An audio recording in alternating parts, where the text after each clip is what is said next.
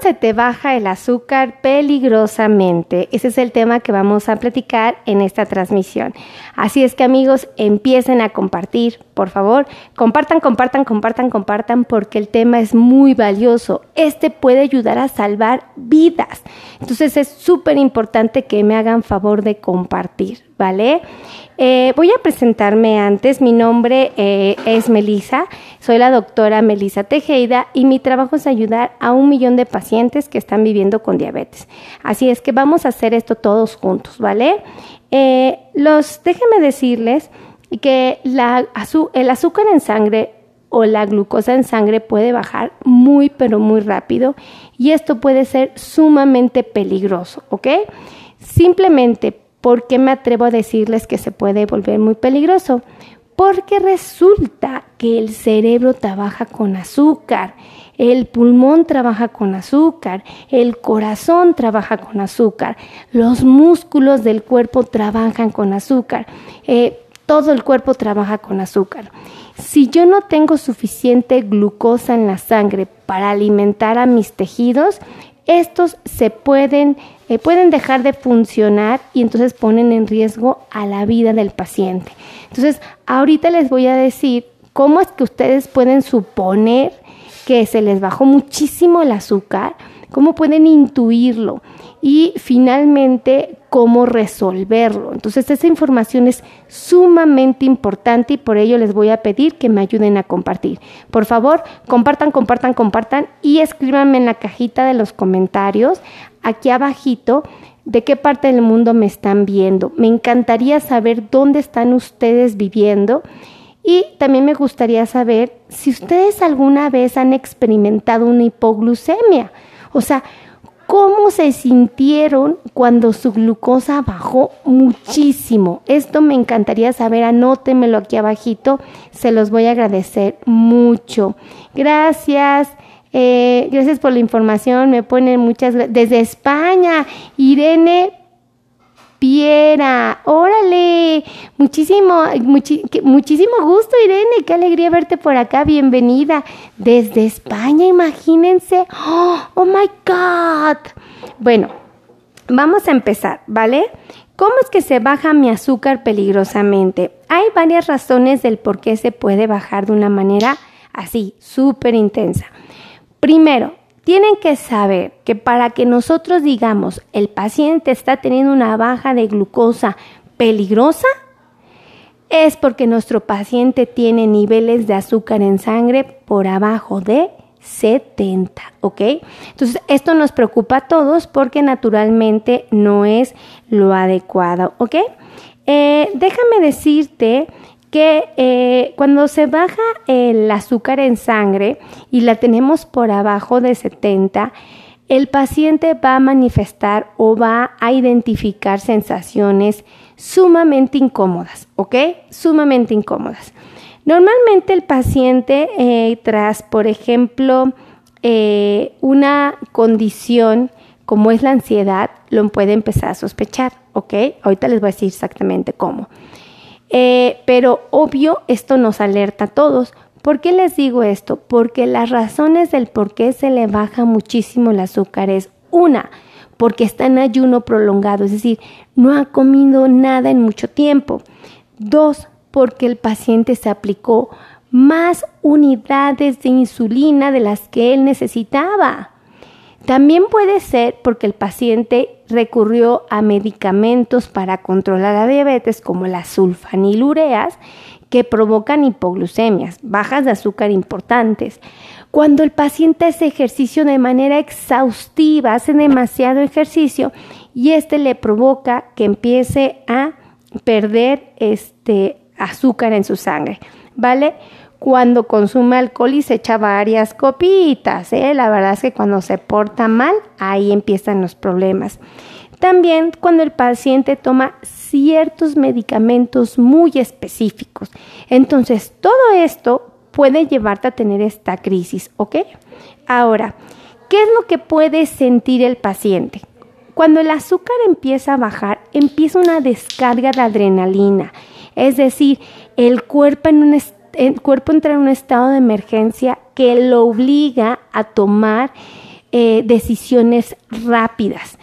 El cuerpo, el, el, el, el, puerquito, el cuerpito, cuando empieza a entrar en esa situación, puede empezar a manifestar ansiedad. El paciente se puede encontrar irritable, así como que hoy bien intolerante. Puede sentir palpitaciones. El paciente puede estar pálido, ¿ok? Puede estar con taquicardia, claramente. Puede tener temblores frecuentemente en las manitas. Puede tener debilidad muscular, muy importante puede tener una sudoración así que moja la playera, la cama, ay no, bien incómoda.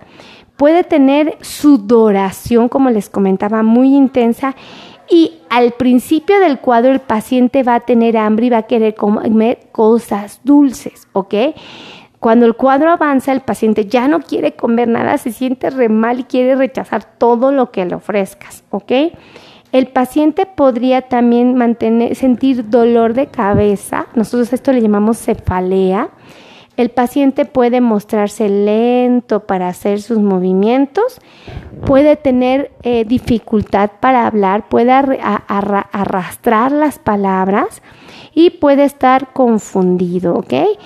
Y cuando no se atiende oportunamente, hasta el paciente puede llegar a convulsionar. Entonces, imagínense qué peligrosa es esta situación, ¿ok?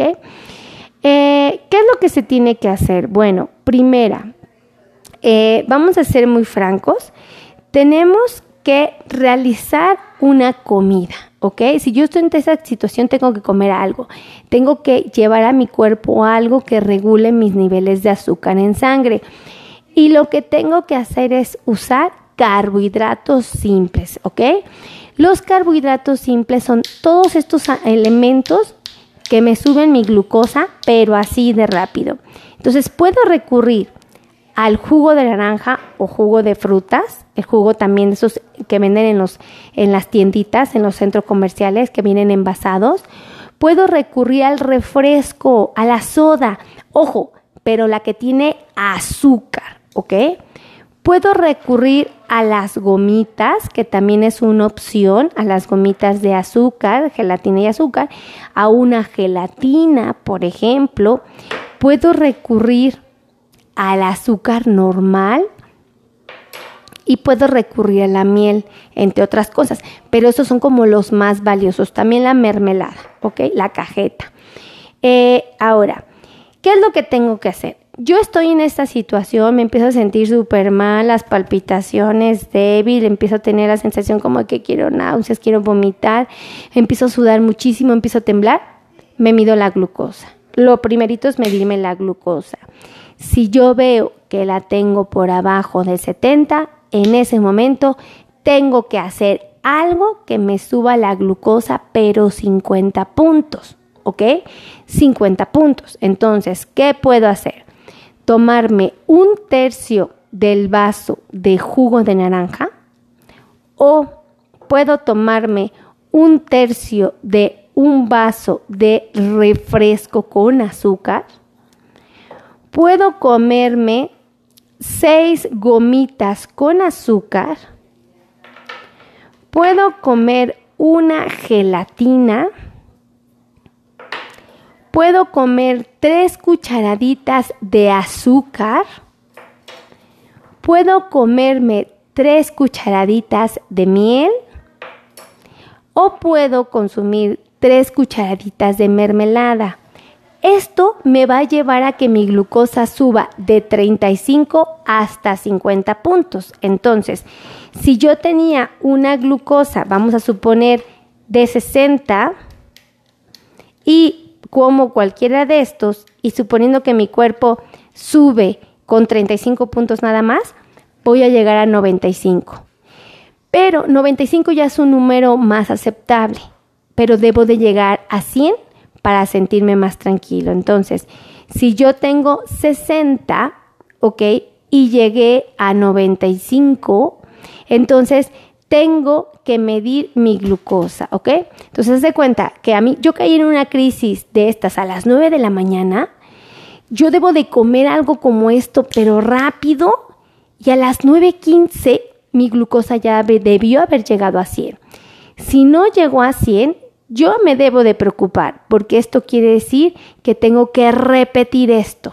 A las 9 y cuarto tengo que consumir otra vez algo azucarado, algo endulzado, y de no ser así, pues no voy a llegar al objetivo, tengo que consumirlo para que a los otros 15 minutos yo ya haya llegado a la meta, que sería por arriba de 100. Entonces, si yo tenía 95 eh, porque estaba en 60, me, me eché tres cucharaditas de miel y solo subí 35, llego a 95, ¿no? A ver, déjenme ver, no voy a hacer el diablo porque ya ven que su doctora Meli luego le pasan cosas locas. 95, pero no he llegado a 100.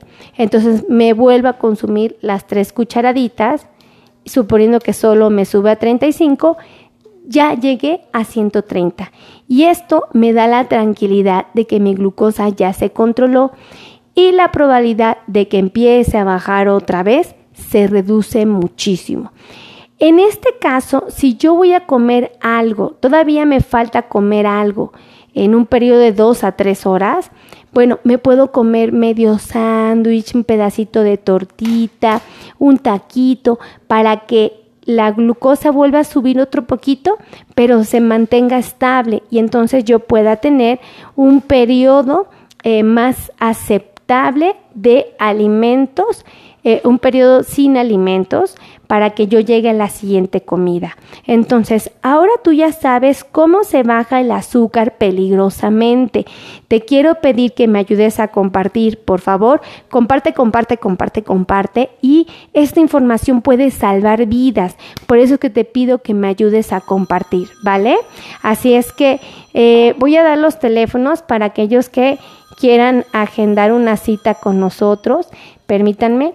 Eh, con muchísimo gusto. Ahí les van los teléfonos. El teléfono es 55 90 01 19 99. Ajá. Eh, el otro teléfono es 55 82 16 24 93. No hay excusa, no hay pretextos, ahí hay números telefónicos donde pueden agendar cita con muchísimo gusto. Puede ser virtual a través del celular, la computadora, el WhatsApp, ¿no? La tablet, ¿no? Hay muchísimas cosas.